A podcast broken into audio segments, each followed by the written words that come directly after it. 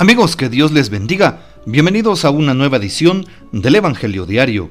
Estamos a lunes 23 de enero, en esta tercera semana del tiempo ordinario. Y para hoy recordamos y celebramos en la liturgia de la iglesia a San Ildefonso de Toledo. San Ildefonso nació en Toledo, España, en el año 607 fue monje y rector de su cenobio. Fundó un convento de religiosas en los alrededores y después fue elegido obispo. Uno de los rasgos más característicos de la obra literaria de San Ildefonso es el entusiasmo casi exagerado con que habla de la Santísima Virgen y que se debe fundamentalmente al lenguaje mariano que se impuso en Toledo por aquella época. Murió alrededor de enero 23 del año 667. Pidamos pues la poderosa intercesión de San Ildefonso de Toledo. Para hoy tomamos el texto bíblico del Evangelio según San Marcos, capítulo 3 versículos 22 al 30. En aquel tiempo los escribas que habían venido de Jerusalén decían acerca de Jesús, este hombre está poseído por Satanás, príncipe de los demonios, y por eso los echa fuera. Jesús llamó entonces a los escribas y les dijo en parábolas, ¿Cómo puede ser? ¿Cómo puede Satanás expulsar a Satanás? Porque si un reino está dividido en bandos opuestos, no puede subsistir.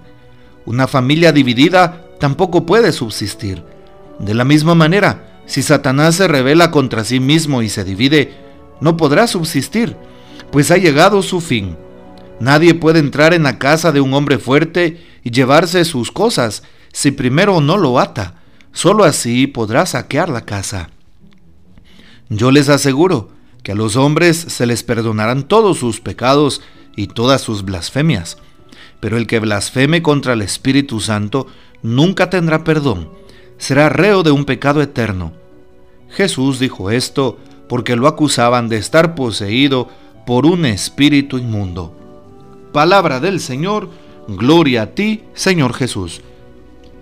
El día de ayer también teníamos una lectura muy importante en la liturgia de nuestra iglesia y justamente es la segunda lectura que se tomaba de la primera carta de San Pablo a los Corintios, capítulo 1, del 10 al 13 y 17.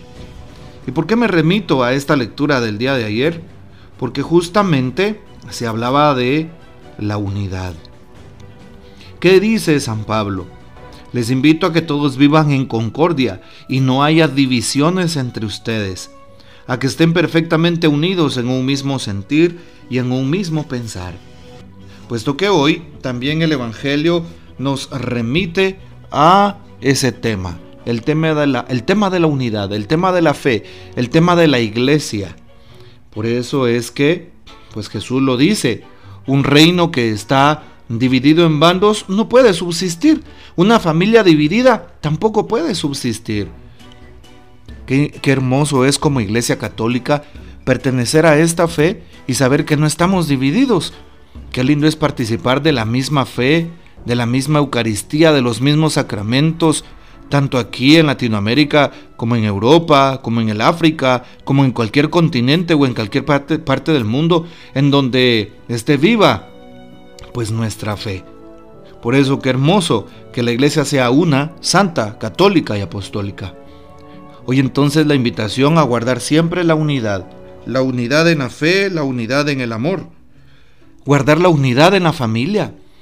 Tratemos de no estar divididos en la familia, unos contra otros, sino a guardar siempre pues las mismas em, virtudes, a guardar siempre los mismos valores, a guardar siempre la misma fe.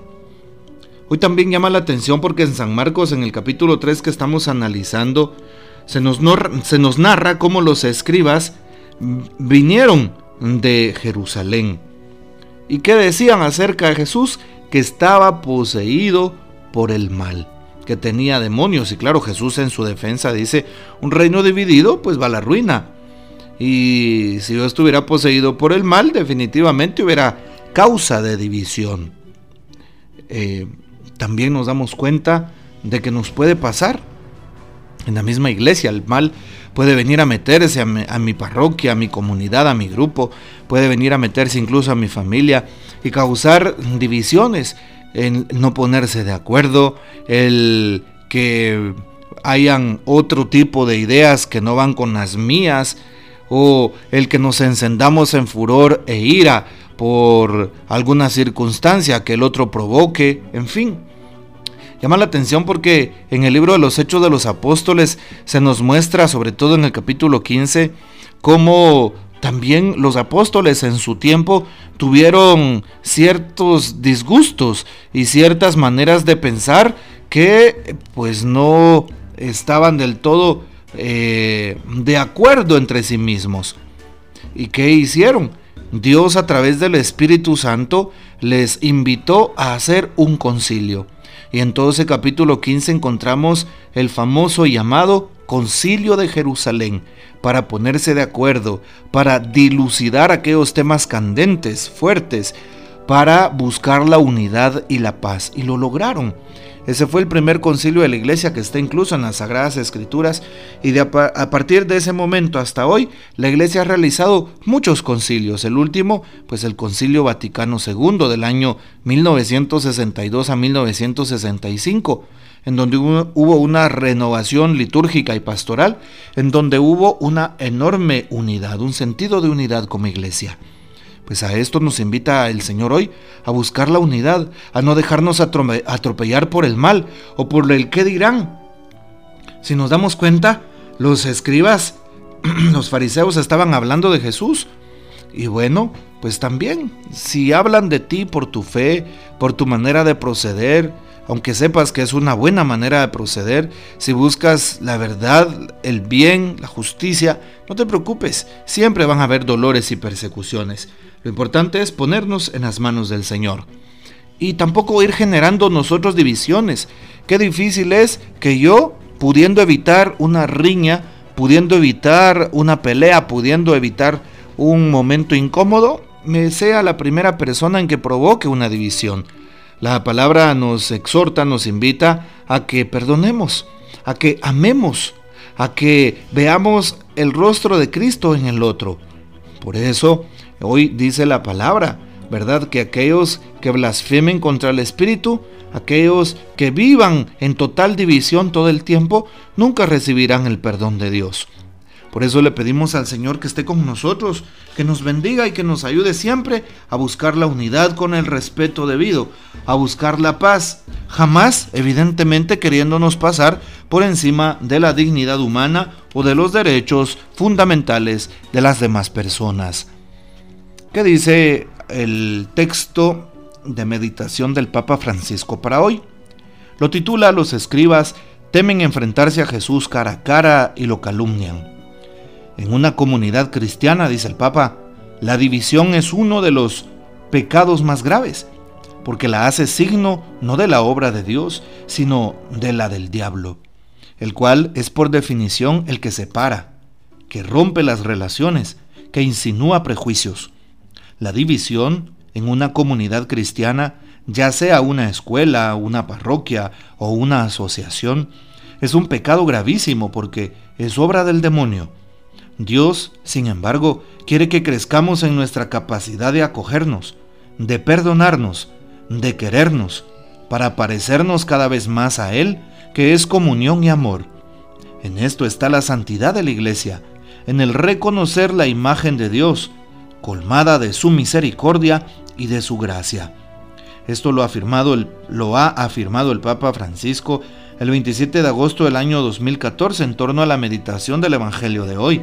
Bueno, y es una meditación tan actual que nos hace el Papa para que siempre busquemos verdaderamente eh, los puntos de unión, que busquemos siempre ser eh, personas amables, de paz y de concordia.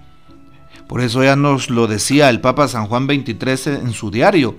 Hijitos míos, busquen más aquello que une que lo que divide. Bueno, pues que esa sea nuestra consigna y nuestro propósito para este día. Buscar más lo que une que lo que divide. Si busco la unidad, sin duda viene de Dios. Si busco la división, sin duda viene del mal. Que el Señor nos bendiga, que María Santísima nos guarde y que gocemos de la fiel custodia de San José. Y la bendición de Dios Todopoderoso, Padre, Hijo y Espíritu Santo, descienda sobre ustedes y permanezca para siempre. Amén. Comparte este audio y hasta mañana.